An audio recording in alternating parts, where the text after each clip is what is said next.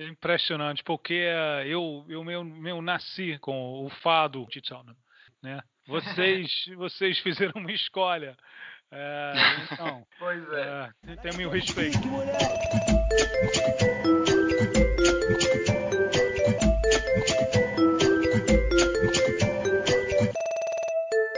Bom, Tim, é, para começar o vigésimo Galo de Cast aqui, eu já te agradeci por mensagem, né? Mas queria deixar mais uma vez o, o obrigado por participar aqui com a gente. Tranquilo, e, sem problema, prazer. Hoje esse agente, como eu falei, se resume a mim, Pedro Reinert, o Vinícius Nascimento, mais conhecido como Nino, e o Fernando Valverde, nosso querido Fefo. Então, meus amores, se vocês quiserem se apresentar para o Tim, essa é a hora. Pronto, Tim, eu sou Vinícius Nascimento, estou aqui em Salvador. Eu e Fernando estamos, na verdade, Salvador, na Bahia. E é isso, sou jornalista também, trabalho no Correio da Bahia aqui e estou nessa empreitada de torcer pro Tottenham de uns aninhos para cá. Basicamente é isso aí. Eu vou aproveitar para me apresentar e já deixa, eu acho que já dá a deixa assim da, da, da, primeira questão que eu queria trazer. Eu sou Fernando, também sou daqui de Salvador e também torço pro Tottenham. E, bem, basicamente, Tim, eu lembro de ter lido um, texto seu na BBC que fala como é, o futebol ajuda a despertar a curiosidade gráfica de crianças e, e, e, jovens hoje em dia, né? E aí a gente percebe justamente esse fenômeno hoje, que hoje no Brasil a gente consegue ver muitas pessoas torcendo pelo Tottenham, torcendo por times estrangeiros. Nós, inclusive, estamos aqui fazendo um podcast direcionado para o Tottenham. E aí volta aquele, aquele assunto de como está se dando no momento essa, vamos dizer, essa nova. Não fenômeno que nem é tão novo assim, mas de, de torcedores brasileiros torcendo para times estrangeiros. E eu queria saber mais ou menos como você vê esse fenômeno, se você acha que isso tem uma disputa de protagonismo com os times brasileiros, o que, é que você acha disso? Não, é, é impressionante, porque quando eu cheguei aqui, foi necessário durante muito tempo levar dentro minha minha, minha carteira um ingresso de um jogo de lá, né? Porque as pessoas me perguntaram para qual time você torce. Aí, quando eu falei, ninguém entendeu. Então, só para mostrar que realmente esse time existe, aí eu estava le levando um, um, um ingresso para mostrar para as pessoas. Eu lembro, eu acho que faz um pouquinho mais que do que 10 anos. Uh, eu tenho uma camisa polo de Tottenham. Não tenho nome, só tenho o símbolo, só tenho o galo né, em cima da bola.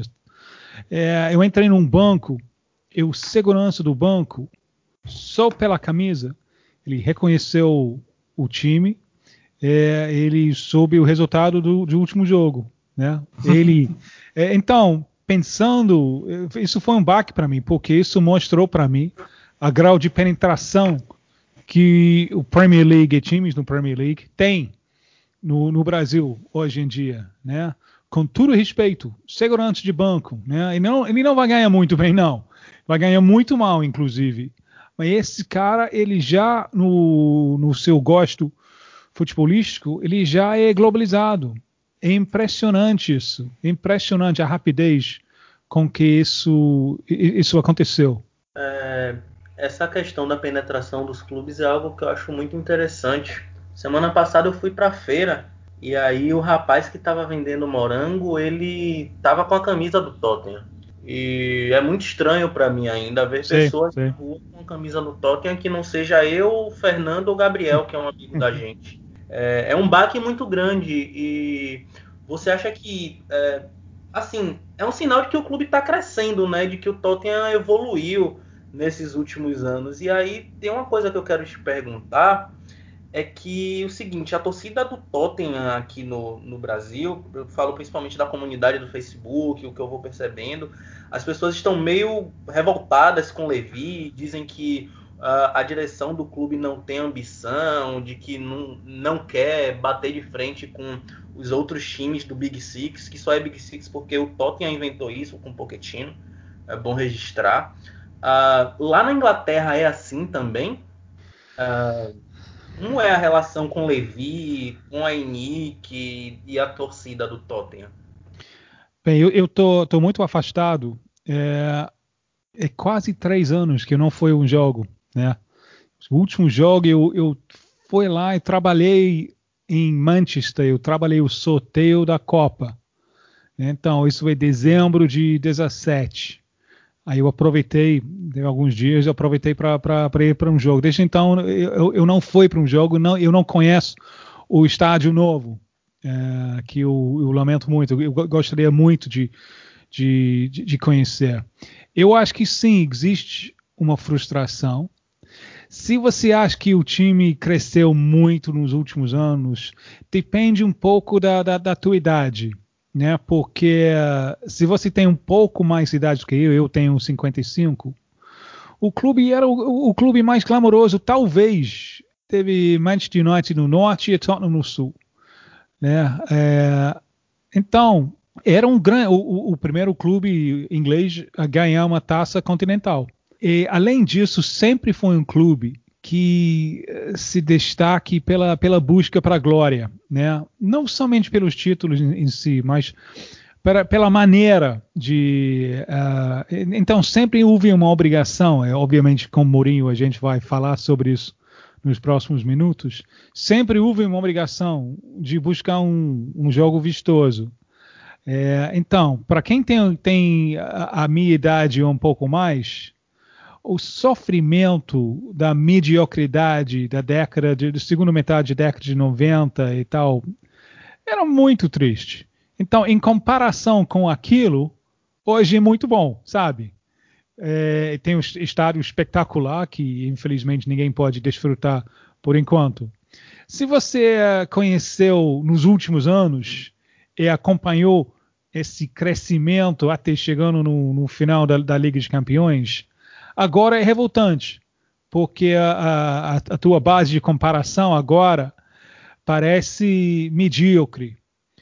Uh, eu, pessoalmente, eu tenho uma, uma concepção que muitos clubes na Inglaterra, o Arsenal é um bom exemplo disso aí, o objetivo, mais do que nunca, é, fa é, é faturar. Né? Antes, os clubes de futebol, ele, eles não, não fizeram lucro. Não sei se você lembra a época que muitos clubes foram para bolsa de valores para vender ações, quase todo mundo deu mal. Né? Com negócios era muito ruim. Hoje, nem tanto. Você tem muitos donos americanos e tal. E, e Nick, você pode incluir dentro desse grupo que estão lá para fazer dinheiro, para faturar. É, então, você tem alguns clubes, Manchester City, bancado na verdade, para um Estado. Tem muito dinheiro. E os clubes, para competir com eles, o exemplo principal é, é Liverpool, tem que, tem, que, tem, que ser, tem que estar muito bem, muito bem para competir com isso aí. É, o, o, Tottenham, voltando tipo dois anos atrás, três anos atrás, tinha a possibilidade de entrar nesse, nesse grupo, mas só gastando, só gastando. É, o clube não quis gastar. Isso, para mim, eu, eu, antecipei isso ano passado, depois da, do final da, da, da Liga dos Campeões, que é a, a relação entre, entre Levy e, e Pochettino ia ser muito difícil. Parece que ainda tem respeito nos dois lados. Um entende a posição de outro, mas os objetivos dos dois eram. Uh, uh, houve uma divergência, né? porque o clube especialmente depois de gastar com o estádio, não estava disposto a, a, a, gastar com, com elenco. Uh, eu lembro, uh, alguns meses atrás, eu vi que uh, os salários de, de, Tottenham era menor do que um jogador de Newcastle ganhava 20 anos atrás. Te dá uma ideia de qual é, é a, a, política né, do clube.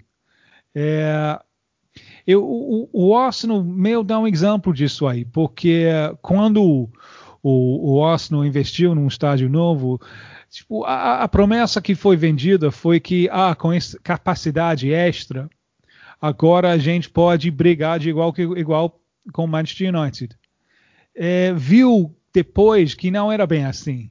O objetivo não era bem assim. O objetivo era muito mais faturar fazer lucro e se manter competitivo, mas sem, sem gastar, sem, sem buscar aventuras.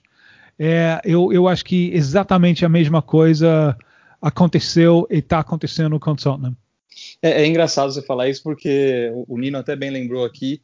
O, o, Harry Kane até outro dia ganhava duas vezes menos que o Darmian, o Mateu Darmian, lateral do, do Manchester United. E, e, é muito bizarro isso. Eu lembro que quando eu, eu entrevistei você faz já cinco anos, acho, você tinha falado que o crescimento do Tottenham, né, o, essa, essa, projeção para o futuro do Tottenham, dependia muito da condução da, do, do, pós, do pós-novo estádio. É, de como ele seria inaugurado, de como seriam os anos seguintes. Hum. E a gente vê que, por mais que tenha muito o, o olhar para a comunidade, aquela coisa de tentar revitalizar tudo em volta, é, os ingressos e, enfim, preço de, de loja, de camisa, é, tá tudo deixando muito inacessível.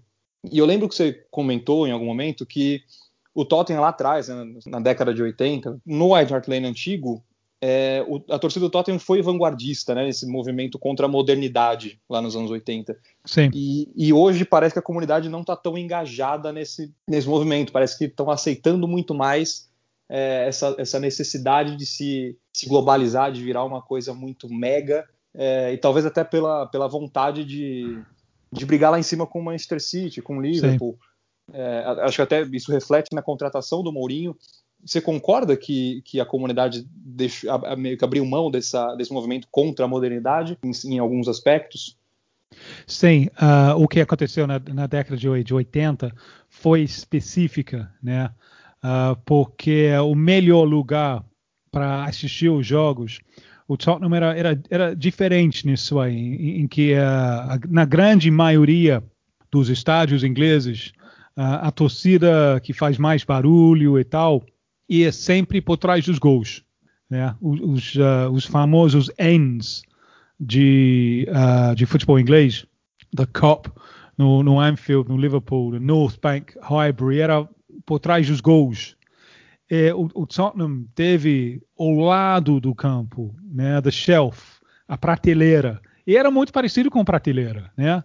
Mas era, era ótimo para ver o jogo, né? Porque uh, por trás do, do, do, gol a visão do campo não é tão grande, né? É bom para ver os, os, ataques naquele gol, é muito ruim para ver os ataques no outro lado. O lado, a visão era muito melhor. Então foi o shelf, a prateleira, era muito querida é, o, o, Tottenham teve um presidente que acabou com, com o shelf, ou muito da, da shelf, para botar uh, aqueles, como se fala, camarins para uh, patrocinadores e tal. Uma coisa é, os que, camarotes ali, né? Isso, os camarotes, isso, isso, isso camarotes para é uma coisa que na época é, não era comum, né? O, o, o, Tottenham era, era um clube que naquela época pensava muito em temas comerciais, até pensava tanto em temas comerciais que o clube expandiu em tanta coisa, quase tudo deu mal e o clube quase quebrou em, em 91. É, então, o, o, que aconteceu na década de 80 foi uma coisa muito específica, uma, um protesto sobre o, esse plano que, que realmente aconteceu para acabar com um lugar muito querido no, no estádio. Hoje eu acho que não tem uma coisa específica para protestar. E hoje em dia eu acho que tem uma certa conformidade da torcida em qualquer lugar. Né? Uh, eu lembro quando aquele foi MSI é, o, com dinheiro de, da, da, da Rússia uh, teve uma parceria com Corinthians. Eu estou voltando agora a 2005, sim. né? É, trazendo Tevez e tal. Eu fui para lá, para São Paulo, eu fiz entrevistas com, com a, a torcida de Corinthians, uh, perguntando para eles: você está incomodado com a, origem desse dinheiro? Não, nem um pouco. Ninguém estava nem aí. A única coisa que estava querendo é mais dinheiro para gastar no time para botar um espe espetáculo melhor, mais competitivo em campo. Eu acho que isso virou o normal do, da, da, torcida em, em, em, quase qualquer lugar hoje em dia. É, mas você fala é, que virou normal em quase qualquer lugar, mas eu, eu, lembro de uma outra entrevista sua também que eu vi que você chegou a falar que você acha que o brasileiro ele se importa muito apenas com o resultado ele não gosta tanto do ato de torcer. Os brasileiros gostam da, da, das vitórias. Enquanto nós somos um time, assim, vamos dizer, de derrotas gloriosas, o Tottenham no caso, e você inclusive falou que gosta de derrotas gloriosas, não é isso? É, mas faz parte, porque eu, eu tenho tanta experiência de derrotas gloriosas. Uh, o, o, meu medo agora é que uh, a gente está uh, vivendo, tá vivendo uma, uma época de, de, derrotas sem tanta glória. Isso é, é para mim. É, Mourinho, eu, eu, tenho muito, muito respeito para Mourinho, porque uh, o currículo dele fala, fala por si. Uh, eu não sei se hoje em dia a, a abordagem dele está ultrapassado. É, é, uma possibilidade isso. Eu estava fazendo um, um, um, podcast outro dia sobre um, foi um, um, semifinal da Liga dos Campeões 2005, Liverpool e Chelsea. Eu não sei se vocês lembram o jogo. Foi 0-0 em Londres, 1-0 Liverpool em, em, em, Anfield, com um gol que quase, com quase certeza não cruzou a linha. É, e Liverpool foi para final contra Milan. Foi aquela, aquele ano que Milan estava 3 a 0 no intervalo e Liverpool reage e ganha nos pênaltis. O milagre é, Istanbul. Isso. É, então, os técnicos, Rafa Benítez e Mourinho. Né? É, o espetáculo era muito ruim. Você tem dois técnicos lá que são mais reativos do que qualquer outra coisa. E, e, e desde então, né, uh, você precisa quase 100 pontos para ganhar, ganhar o, o, campeonato, ganhar a Premier League. Então, uh, hoje em dia, você não veja uh, Rafa e Mourinho com times de ponta. Porque ele, a abordagem deles é mais, mais, mais cautelosa. É, é não é adequado para ganhar um Premier League. Para uma Copa, tiro curto, pode ser. É, Mourinho, a, a, a, mente dele, eu, eu desfrutei muito a, quando ele estava sem clube início de, ano, de, de temporada passada, ele estava analisando os jogos pela, pela TV lá na Inglaterra. É uma um, tipo janela para a mente dele, é a maneira que ele que ele enxerga o jogo, que é uma maneira muito estruturada. Ele ele entende o jogo como a importância da, da, das transições, a importância de, de, de defender bem nas transições, então, realmente, ele, ele não, não ganhou aqueles títulos à toa. Mas, primeiro, o meu medo é que ele está um pouco ultrapassado. É, segundo, ele não, ele não cabe muito bem na identidade de Tottenham. Às vezes você valoriza aquilo que você não tem. Como aqui no Rio, eu imagino uma coisa parecida em Salvador, se valoriza muito a loira né? Porque você não tem muita loira. Então você bota um valor incrível em cima de qualquer loira, daí você tem tantos loiros de farmácia. Às vezes é, é uma coisa um pouco parecida com o Tottenham, porque uh, Tottenham, uma história do, clube, do, do, do, time sempre foi de uh, um time não é muito confiável, né? Uh, eu lembro minha infância toda com algumas exceções, eu lembro o ano que, de rebaixamento e tal, mas normalmente foi um time capaz de grandes atuações. É, a semana seguinte ia perder para a lanterna. É, então, o que, você valoriza às vezes aquilo, aquilo que você não tem, aquela consistência, confiabilidade. Eu já vi isso, esse filme, né? Felizmente eu não estava, não tava, eu já estava aqui. Isso foi uma época quando os jogos uh, raramente passaram na televisão do Brasil, mas o, o técnico era George Graham, um, um, lenda de Arsenal, jogou lá, mas como técnico lá foi muito bem sucedido, é chato pra cacete. Os times de George Graham era impossível assistir. Era tão chato. E Tottenham contratou ele pensando, ah, ele vai fazer o time disciplinado, organizado, mais, mais, mais, mais consistente, mais competitivo. E foi muito ruim, né? O time nem ganhou nem encantou.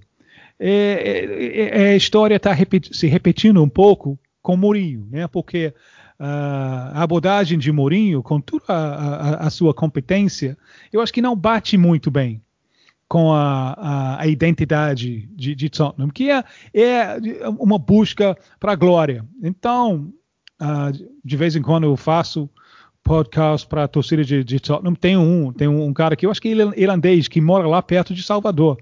É, ele, ele organiza um podcast. E falando com, especialmente com tipo pessoas da minha idade e tal, uh, a torcida tem essa, essa preocupação, né? Que com Mourinho não vai encantar. Né? É, é, difícil ganhar os ganhar de Liverpool, Manchester City e tal.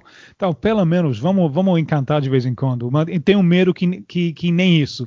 É, aquele jogo perto do final da temporada passada, o contra, se não me engano, contra, contra Bournemouth, quando o time nem chutou, né? 90 minutos nem chutou. Eu, eu lembro assistindo isso, pensando isso é, é George Graham voltou. É, é, é a mesma coisa a mesma coisa de novo. Então, isso é meu medo, porque o Tottenham pode, fazer, pode ser tudo menos medíocre. Pode ser um desastre, mas desde que tem a busca para a glória, mas não pode ser medíocre. Então, isso é o meu medo indo, indo para essa temporada agora. É, é eu, eu, eu, basicamente eu, eu, tenho a mesma opinião que você. É, nos podcasts anteriores eu já fui, fui bastante crítico ao, ao trabalho de Mourinho recente e também era um dos que mais me posicionei contra a sua contratação, mas ele veio e aí eu, eu fico pensando assim, porque, tipo, essa, essa é uma visão que é, vamos dizer, historicamente você tem ao longo do tempo justamente você torcer tanto você torcer pelo Tottenham há tanto tempo e você teve contato com o Tottenham justamente por ser inglês, você teve contato próximo com o Tottenham. É, como é que você passa isso justamente para essas novas gerações porque hoje em dia as, as novas gerações só ligam por resultado. As pessoas ligam PlayStation para jogar com o Tottenham, jogam seus joguinhos com o Tottenham, a partir disso começam a acompanhar o, o time e querem justamente resultados. E eu lembro também que um, uma vez eu li uma entrevista sua que lá na, na, na implantação da Premier League é, o Tottenham ficou para trás. Eu vi você dizendo que houve um movimento é. de determinados times para chegar e, e, tomar aquele período ali à frente, e o Tottenham acabou ficando na esteira de tudo isso e que isso reverbera até hoje. Você acha que isso reverbera até hoje? Não, eu acho que já consertou isso. O, o, o Tottenham ficou mal exatamente no momento que não era para ficar mal. Né? Uh, ah, para mim, uh, o momento teve um momento muito ruim que foi uh, bem, o, o clube quase quebrou em 91 é, o clube foi vendido para uma parceria de um, um uh, empresário muito famoso, que era um dos pioneiros de, da, da uh, computação, o Alan Sugar.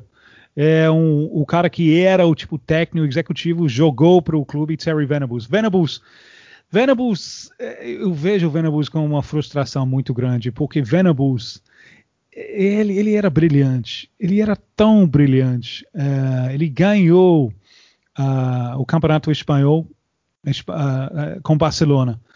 Um, ele foi contratado, ele, ele, era quase um desconhecido internacionalmente quando o Barcelona contratou ele em tipo, 84.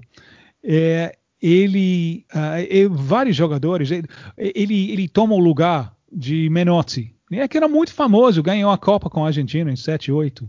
E quem é, quem é o clube a, a, a ponto depois? Venables. O inglês muito jovem na época, uh, técnico de, de Queen's Park Rangers. Embora ele jogou pela seleção, mas só tipo duas, três vezes. Venables era brilhante. O que ele fez com o time, aquele time de Barcelona, pression, pressionando alto, é, era brilhante. Quase levou o Barcelona para primeiro título de Liga de Campeões. Eles perderam, acho que 86, perderam um, um cobrança de, de, de pênaltis. É, depois de Tottenham, Venables foi técnico da, da, da seleção inglesa, uh, somente, infelizmente, por dois anos. Ele levou o time para as semifinais da Eurocopa 96. Uh, ah, mas o melhor trabalho dele foi o desenvolvimento de talentos no Tottenham.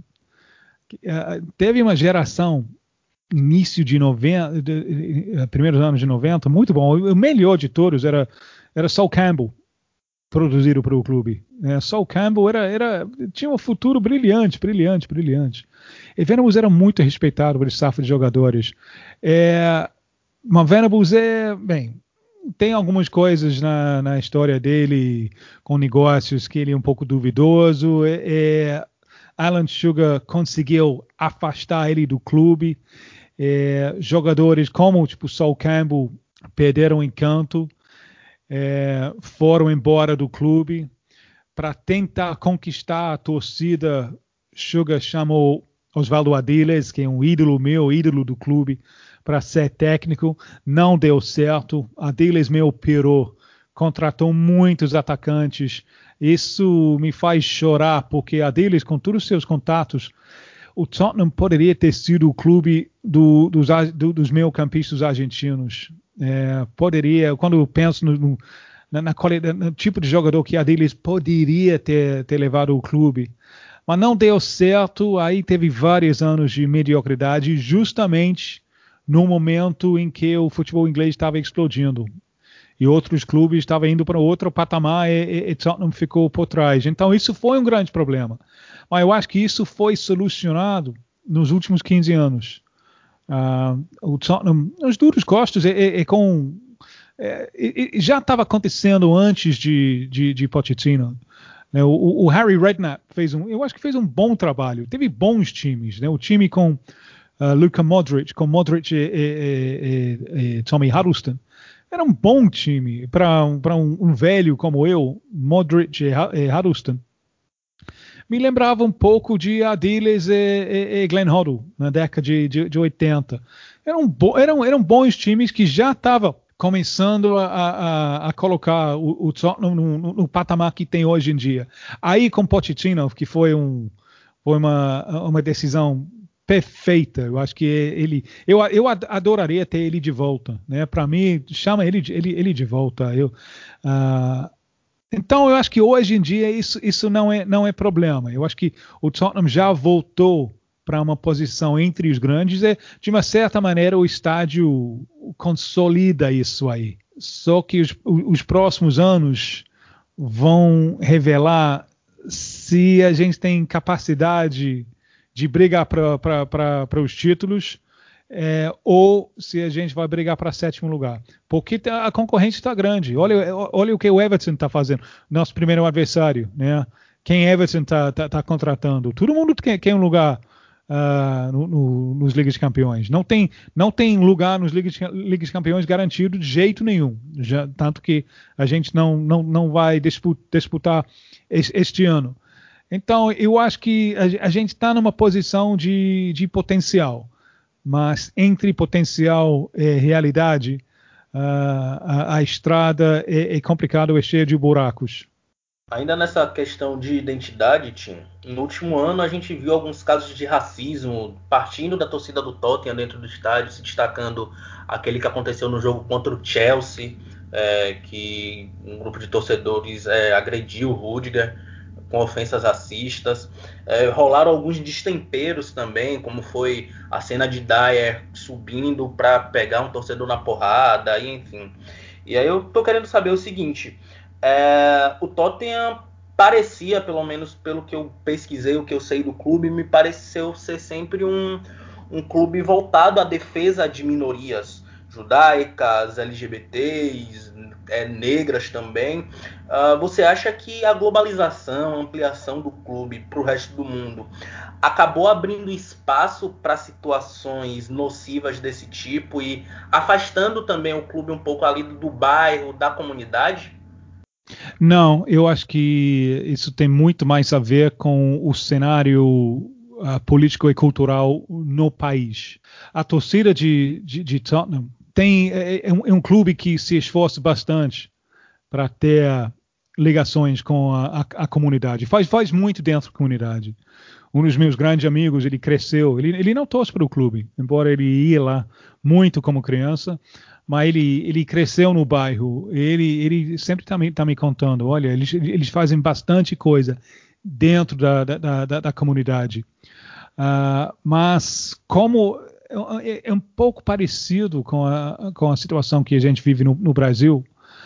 Uh, teve nos, nos últimos anos parte da população indo cada vez mais para o lado direito, politicamente. É, a questão de, de raça, especialmente em, em, conexão com, com a comunidade negra, é, a, a, isso divide pessoas. É, e tem uh, grande parte da torcida de, de, de Tottenham que as famílias originalmente moravam perto.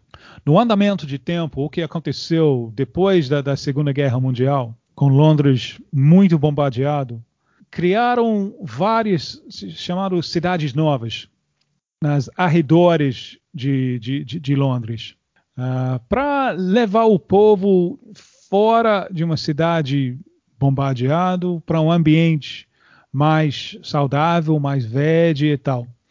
E esses de os arredores ficaram nos últimos anos bastante tem, tem o crescimento de, de, racismo lá racismo sempre foi lá mas cresceu muito nos últimos nos últimos 15 anos. Então tem um parte da, da, da, da torcida muito menos o parte que mora perto do clube, mas descendentes de moradores de bairro que agora vivem um pouco afastado, tipo 30 quilômetros e tal, em ambientes que o ambiente é menos multi, multicultural, é o ambiente até que virou mais conservador, é um ambiente com capacidade de gerar uh, pensamentos da, da, da extrema-direita. Eu acho que talvez isso que está que tá acontecendo dentro do estádio de vez em quando. É, porque é, é, é, meio que um acirramento, bem como você falou, nós temos esse paralelo aqui no Brasil, né? Um acirramento de uma cultura ultraconservadora, é, anti-imigrantes, que está se espalhando pelo mundo inteiro, querendo ou não, está havendo um, um movimento pró-conservadorismo, que a gente está vendo aí na Hungria, está tá, tá acontecendo Sim. bastante. No Brasil está acontecendo bastante com a escalada de Bolsonaro, a escalada autoritária que temos, estamos tendo aí. E na Inglaterra isso foi amplificado muito pelo Brexit, né, também. Sim, e aí é, eu acho que você pode falar mais de sociedade política. E como você acha que, que foi a relação do Brexit para a Premier League e com os times, principalmente o Tottenham? Não sei, porque eu estou longe, ainda estou um pouco confuso sobre isso. Para os clubes, né? Os clubes são é um negócio global, né? eles precisam ligações com, com o resto do mundo. Tu pode ver isso claramente na Espanha. Né? A, a, economia da Espanha nos últimos anos não foi muito bem, mas Real Madrid e Barcelona eles eh, superaram isso porque eles têm fonte da renda do, do, do mundo todo. Então a, a, a coexistência de um negócio global com um, uma mentalidade nativista é, é, é talvez uma, uma, convivência difícil. Eu, eu, eu, eu, sempre tenho uma certa fé na, na, possibilidade de futebol juntar as pessoas. Né? Talvez eu estou sendo idealista demais, mas eu lembro uh, da minha, minha, minha, experiência de, de uh, ter a Adiles como, como ídolo. Né? Que chegou logo depois da, da Copa de 78, eh, foi revolucionário na época. A deles é outro cara que fez parte do elenco de Argentina. Ele não jogou tanto. Uh, Ricardo Vija. Então, o, o Adiles, ele era um, um cavalheiro total, né? Ele, ele, ele, uh, ele também de um nível intelectual muito alto ele passava seu tempo jogando xadrez por correspondência. Eu acho que quase qualquer um que quis jogar com ele, né? É, então, quatro anos depois ele foi contratado, o país dele e o meu país estava na guerra, né? Guerra do, dos Malvinas. É, a, a, a imprensa especialmente a imprensa sensacionalista, estava cheio de coisas sobre os argentinos são animais, os argentinos são isso, são aquilo é olhar para a Adiles e você sabia que era, era uma mentira. Né? Porque, é, se tem um jogador no elenco de Tottenham que é menos parecido com animal nesse sentido negativo da palavra, era o Adiles. Ele é o mais civilizado de todos. Então, qualquer um que gostava de futebol, que gostava de Tottenham, é, que, que, que gostava de, de do, do futebol bem jogado, sabia que o que estava acontecendo, as, as coisas da, da, da propaganda no, nos jornais, era, era, era, era mentirosos. Então, eu, tenho uma gratidão de futebol por causa disso, né? me, me ensinando que, que pessoas são, são, são pessoas, e, e, juntando pessoas ao redor de uma busca para prazer coletivo. Eu acho que isso muito vale a pena. É, o Tottenham, ele é, de certa forma, é, é, um, é um clube idealista demais, né? Como você falou. Acho que a gente, até como torcedor, acaba se identificando com isso por ter visões idealistas e projetar isso no clube e ver isso sendo é, representado na gente também, enfim. É, acho que até para trazer um pouco da minha experiência aqui, é, eu torci para o Palmeiras a vida inteira, sou nascido em São Paulo e, e fui sócio do Palmeiras durante mais de uma década. E, e, eu perdi completamente meu senso de identidade pelo clube nos últimos dois ou três anos. né, por razões quase que óbvias. E, e, e, eu, assim, cortei relações completamente, assim, hoje eu cheguei ao ponto de nem, é, chegou ao ponto de nem, nem, acompanhar os resultados mais, assim, não, não tenho o menor interesse. Ontem teve Palmeiras e Corinthians, eu estava no mercado. E você falou já em alguma entrevista que não tem um retrato melhor de uma nação, né, nesse caso, no caso do Tottenham, no caso de uma comunidade, do que um time de futebol. E, e acho que o Tottenham, ao longo dos anos, representa muito bem a comunidade que ele está por trás, né? Sim, é, é, é sempre bom nesse ambiente global. É sempre bom ter jogador local também, né? Porque uh, nos, nos, times de ponta na Inglaterra, isso é, é, é, é, virou menos comum, né? Até porque o mercado para jogador agora é o mundo todo. Mas daí a importância de, de Harry Kane para o clube é aquela aquela musiquinha He's one of our own, ele é um de nossos. A torcida sente isso, né? É, foi uma coisa, eu acho que deveria, que houve, um momento, tipo, 80 é, e tal, quando o, o Arsenal estava conseguindo trazer quase todos os melhores jogadores negros de perto, que muitos deles deveriam ser de Tottenham, porque Tottenham é, é um bairro com presença negra muito forte. Então, nesse sentido, eu acho que o, o, clube deixou desejar um pouco.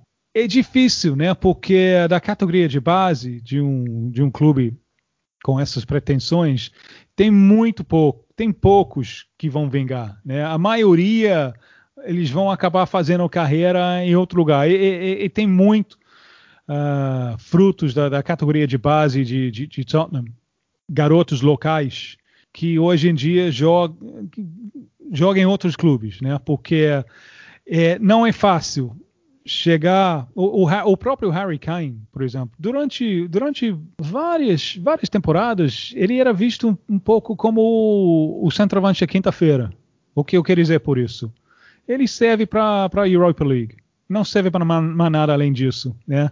Nem, eu acho que pouca gente enxergava o potencial dele, mas o fato que ele vingou é muito importante para a torcida que se sente mais representado ainda com a presença dele no time, né? Porque ele, ele é alguém que, que cresceu não muito longe, que cresceu torcendo para o clube. Eu acho que isso é muito importante para a torcida. Ô, mas quando você fala nessa questão de é, ter jogadores da sua própria comunidade, ter jogadores assim que você pode se identificar, no caso o Tottenham ter jogadores ingleses dentro, é impressionante porque quando a gente vê aqui do Brasil, a gente vê assim uma visão muito bairrista em relação aos clubes de como é, o que está lá no, no, outro jardim não serve para gente. Por exemplo, o Harry Kane é completamente desrespeitado pelas torcidas dos outros clubes, chega a ser fora de, de, de, de série. O Sterling sofre é, drasticamente com a ação dos tabloides que sempre querem imputar alguma coisa a ele. Quando a gente vê daqui, é, é meio fora de senso. E aí eu queria saber por que existe nessa cultura dos tabloides, existe essa vontade tão grande de ser barrista e de é, uma, uma má vontade tão grande com os próprios jogadores ingleses. Eu acho que muito mais uma má vontade dos tabloides com jogadores negros. Eu acho que isso cresceu, esse, esse pano de fundo de racismo que eu estou falando, eu acho que isso cresceu bastante no, no, nos últimos anos. Uh, a situação, pouco tempo atrás, duas semanas atrás, de, de Harry Maguire, né, que foi preso na Grécia, brigando na, na, na noite. Se isso tivesse acontecido com um, um, um jogador negro, eu acho que a, a reação da imprensa sensacionalista uh, teria sido muito pior para o jogador. Eu acho que a, a, própria elitização dos estádios ingleses, o Tottenham hoje, se eu não me engano, tem o, o ticket médio mais caro da Inglaterra, né?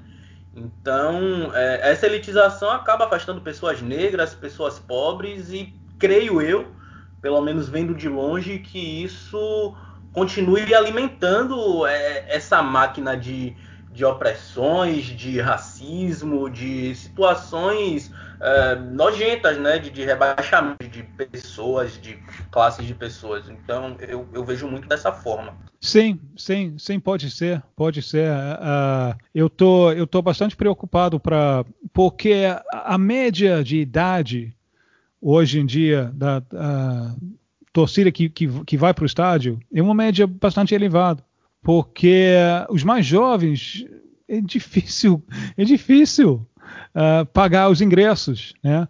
Os mais jovens, se você compara com 40 anos atrás, o salário em comparação com 40 anos atrás não aumentou. O desemprego aumentou. O custo de moradia aumentou tipo cinco vezes. Então, é, é, é, isso é uma preocupação que, que eu tenho, que, que uh, o futebol inglês, a próxima geração de jogadores, não estou conseguindo ir para o estádio, porque virou caro demais. É, isso traz um, um efeito também interessante aqui para o futebol brasileiro, porque é mesmo, isso, esse movimento também está acontecendo no futebol brasileiro, né? Os estádios estão cada vez mais caros, enfim. Só que isso acontecendo na Inglaterra, por exemplo, que já é, é, um, um, futebol muito mais comercial e muito mais comercializado do que o nosso, dá oportunidade para, por exemplo, os jovens de lá da Inglaterra não vão ver, mas aqui os jovens vão ver todos os jogos, porque os jogos é, nos quais os, os, jovens lá não estão podendo ir, é, os jovens daqui estão vendo todos volta para aquele, aquele ponto que a gente falou antes, né? É, para mim o ponto-chave é o custo de, de, de, de, aluguel. Né? Então, isso é muito mais do que um debate sobre futebol. Isso é um debate sobre, sobre sociedade. Porque, para mim, paga, paga tanto um aluguel, concentra a renda pra, em, em quem uh, conseguiu comprar, comprar uma casa. É, não, não é sustentável, mas isso é um debate que extrapola totalmente o futebol. Mas é bom fazer esses debates que extrapolam no futebol, porque a gente pensa justamente isso. O futebol tá, tá meio que ligado intrinsecamente à sociedade, né? E sim, sim, sem dúvida. Existe, aquele, existe aquela grande palhaçada, que me, me perdoe o termo, que fala, ah, mas futebol não se mistura com política, quando o futebol também pode ser um vetor político. Claro. E a gente vê hoje em dia, voltando aqui para o Brasil, por exemplo, vamos, vamos tratar um pouco de Brasil agora, por que você acha assim que, tipo, o, o, futebol estrangeiro há um tão grande interesse aqui, mas nós somos um futebol tão vasto que a gente simplesmente não consegue comercializar?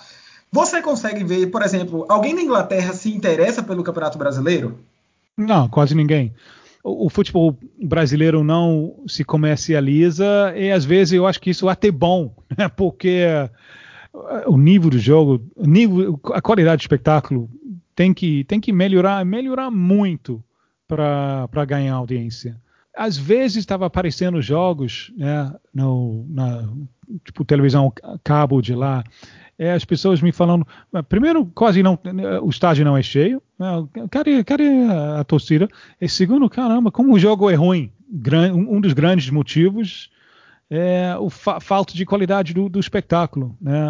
A, se você viu a, a diferença entre aqueles últimos estádios, aquele bolha em Lisboa, né, das Ligas Campeões, times sem grandes estrelas, como o Atalanta ou o Leipzig, capaz de jogar um futebol coletivo, ofensivo, né? você não veja isso no Brasil. E quais os caminhos que você enxerga ah. para que essa realidade mude?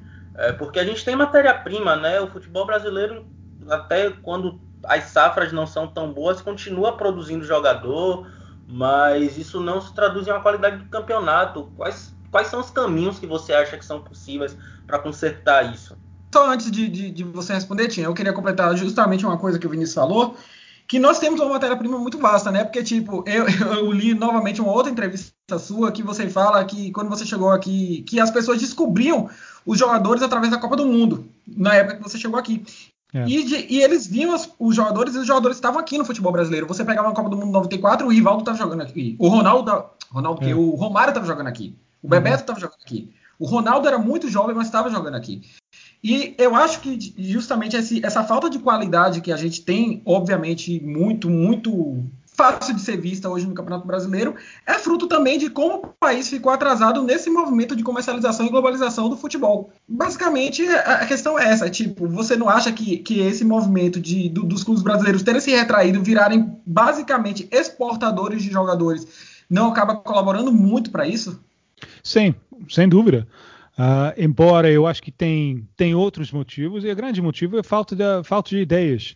É muito difícil sustentar uma ideia quando você está vendendo os seus, seus melhores jogadores. É difícil, né? Uh, os técnicos brasileiros, eles, eles têm que apagar incêndios o, o tempo todo. Uh, mas tu falou em matéria-prima. Quem foi o último grande meio-campista brasileiro? Como, como Bélgica pode produzir De Bruyne, né? E Brasil, em 30 anos, não tem ninguém igual. Então, tem um problema lá. E o problema, tudo para mim começa com ideia. É, eu acho que os, os, ideias do jogo, os ideias do jogo no Brasil ficaram ultrapassados. Isso, isso faz parte do, do, do, do problema. O, o, futebol brasileiro não reagiu ainda para a revolução de Guardiola, porque o, o futebol brasileiro estava tudo baseado no desenvolvimento físico do jogo. Né? Um, alguns dos conceitos era Poste, jogos de posse de bola não, não, é, não é mais possível por causa de desenvolvimento físico do jogo. Então, o meio campista tem que ter uh, 1,80m para brigar uh, para a posse da bola. É, o espaço só tem no lado de campo, então você ataca com. Você, você uh, uh, prende o adversário pelo meio ataca liberando seus, seus laterais no, na, na contra-ataque. Então, segundo esse, esse tipo de pensamento, o que Guardiola fez com Barcelona não era possível. É, é, é foi uma revolução, né? Até os italianos estavam querendo jogar futebol, uh, imitar uh, o que a, escola da Alemanha fez agora, com muita humildade. Eu lembro conversando sobre isso com com Paul Breitner, acho que tipo oito anos atrás, o que a Alemanha está fazendo? A Alemanha está sacando que o melhor futebol no mundo é, é, é, da Espanha. O que a gente pode aprender? Como a gente pode adaptar isso para nós? Ideias, ideias, ideias. E Brasil não, não reagiu nisso ainda. Isso foi a, foi a beleza de, do Flamengo de ano passado, de Jorge Jesus, porque ele, ele conseguiu uma maneira de, de, de, de trazer o futebol europeu de ponta para o Brasil. É, foi, foi lindo Maraca ano passado, olhando as pessoas se apaixonar para futebol tudo de novo. Não somente pelo resultado, mas pela maneira que o resultado foi, foi conquistado linha, linha, linha alta da defesa, proximidade entre as linhas e as tabelas, tabelas saindo. Né? Mas é, é, impressionante que só levando tipo, o básico de futebol europeu, o Jorge Jesus conseguiu se, se o Flamengo de Jorge Jesus uh, conseguiu se, se, de, se, destacar tanto, né? Porque ele não estava, uh, ele não inventou pólvora, não. Ele não inventou a roda. Ele só levou o que ele já sabia, o que já é prazo por lá o que já é normal, normal para lá. E pareceu uma, uma, uma revolução.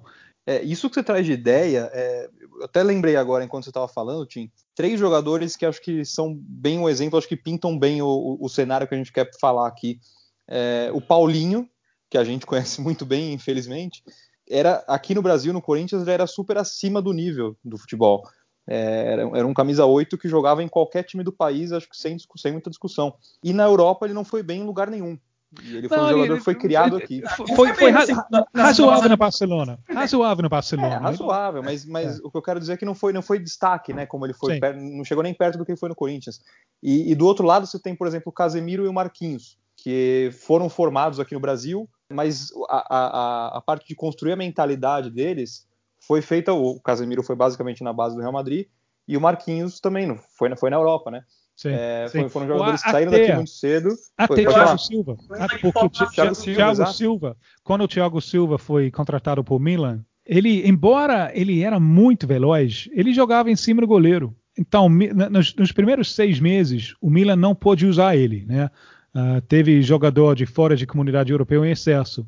Então, durante seis meses, era só treinamento com ele, ensinando ele a, a, a jogar com o zagueiro moderno no, no, na linha alta. Isso é uma coisa que ele, ele não fazia no Brasil. Ele teve que ir para fora para aprender isso.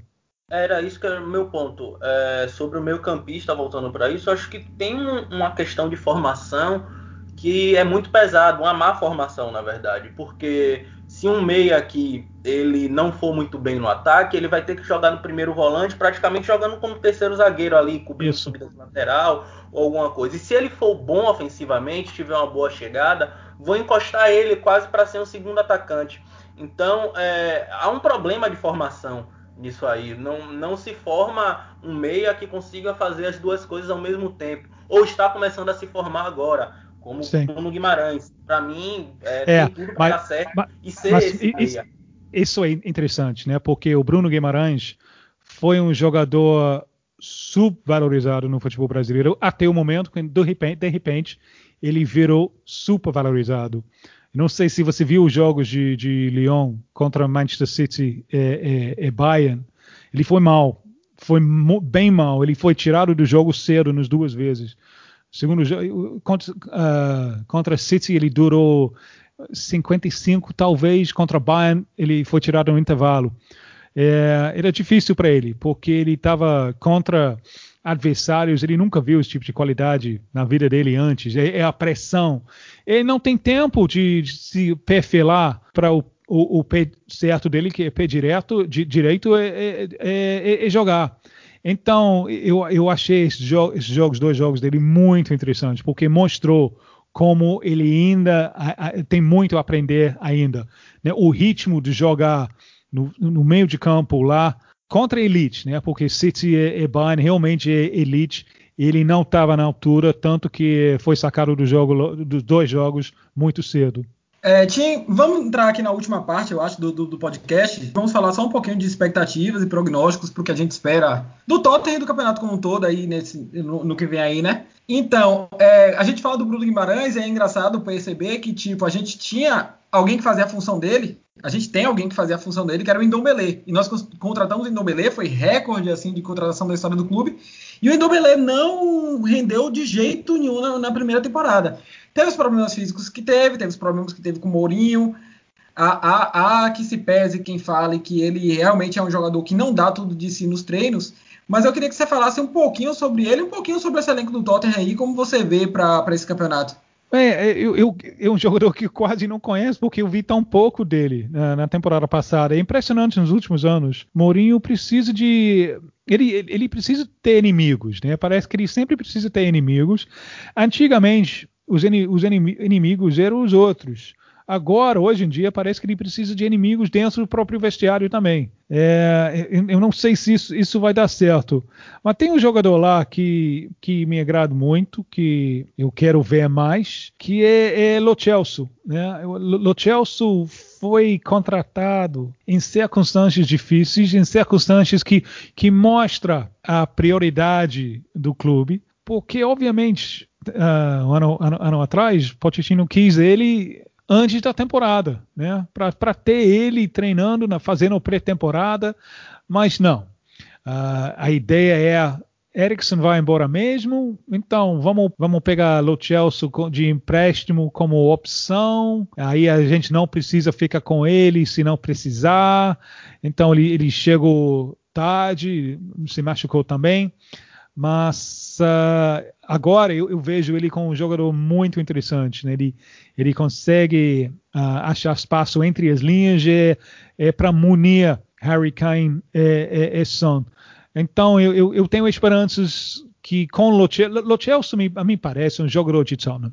Aquele jogador que você quer, tipo, antes do jogo, tu tá pensando, ele vai fazer alguma coisa hoje, né? Ele vai fazer alguma coisa memorável, que eu, que eu, que eu, eu vou para casa ainda lembrando aquela jogada que ele, aquele passe que, que ele deu. Então, é, ele é para mim um motivo para ter uma certa esperança nesta temporada. É, o, o Lo Celso, é, na minha opinião, ele tem alguma coisa de, óbvio, sobre outra ótica, assim, ele tem alguma coisa de Aaron Lennon, que, que é aquele cara que quando ele pega na bola, todo mundo meio que levanta para ver o que, vai acontecer, sabe? Uhum, é, que, ele, tem, ele tem um pouco disso nele mesmo.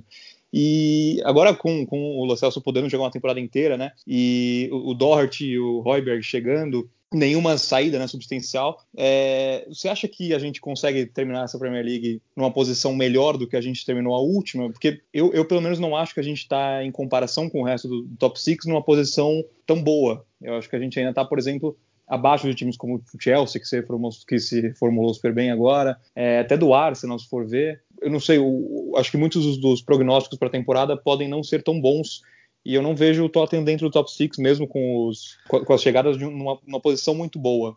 Não, uh, o objetivo tem, o objetivo tem que ser classificar para a Liga de Campeões, mas eu vejo isso muito difícil. Né? Mourinho, com certeza, ele, ele, ele vai fazer um esforço muito grande para ganhar uma Copa mesmo que seja a segunda Copa, para poder falar, falar depois, já ah, eu, eu sou vitorioso, eu ganho isso aquilo.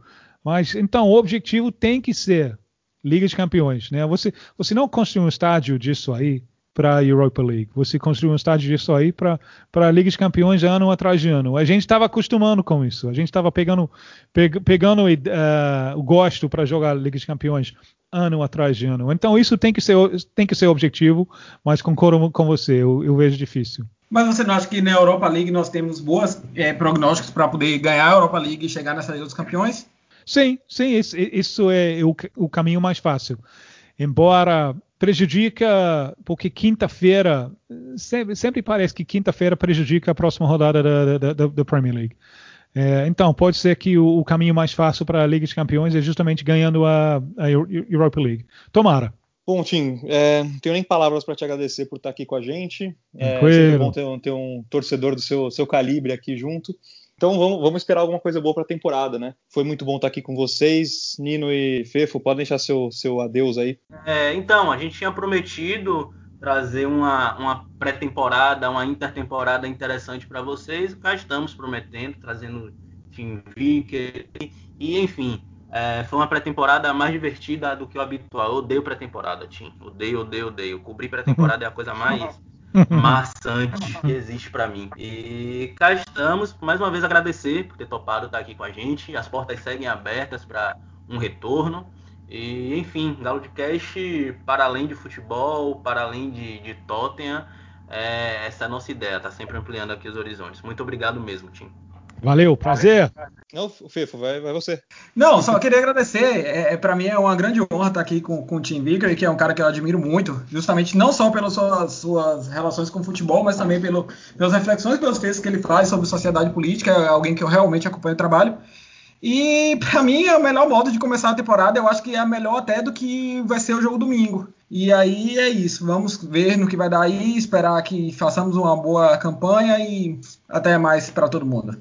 Maravilha. Bom, então é isso. Ficamos aqui com a vigésima edição do nosso Galo de Cast. Lembra de seguir o Galo de Calça aí no Twitter, Galo de Calça Underline, mesmo vale para o Instagram. Estamos quase montando a nossa seleção de jogadores que curtiram as fotos no, no Instagram, com o Tom Huddleston, Mido, Robbie King, enfim. É, então fica aí, até a próxima. Boa temporada para todo mundo. Valeu.